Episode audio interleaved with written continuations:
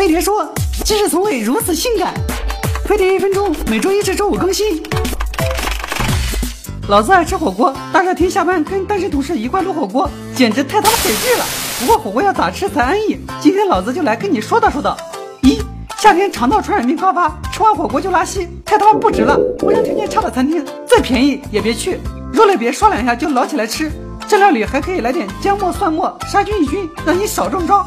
二，夏天吃火锅要少荤多素，蔬菜最好能占到百分之七十以上，还可以在火锅中加些豆腐。不但好吃，还能清热泻火。你别总点麻辣锅，这么多辣油吃进肚子，第二天脸上能不长痘吗？三，涮火锅时可以在锅底适当来点苦瓜、薄荷等凉性食物，能起到清凉去火的作用。整瓶冰啤，冰镇啤酒可不算凉性食物，而且忽冷忽热的，刺激性太强，容易造成胃肠疾病，伤身体的事儿，老子才不干。四，夏天吃火锅最好半个月以上撸一次，过于频繁的吃很容易上火。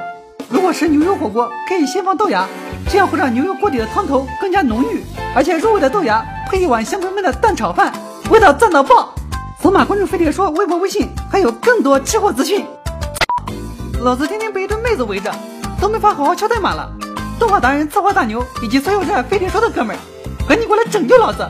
给飞碟说官方微信发送“招聘”二字，了解招聘详情，众多聊天的职位等你来。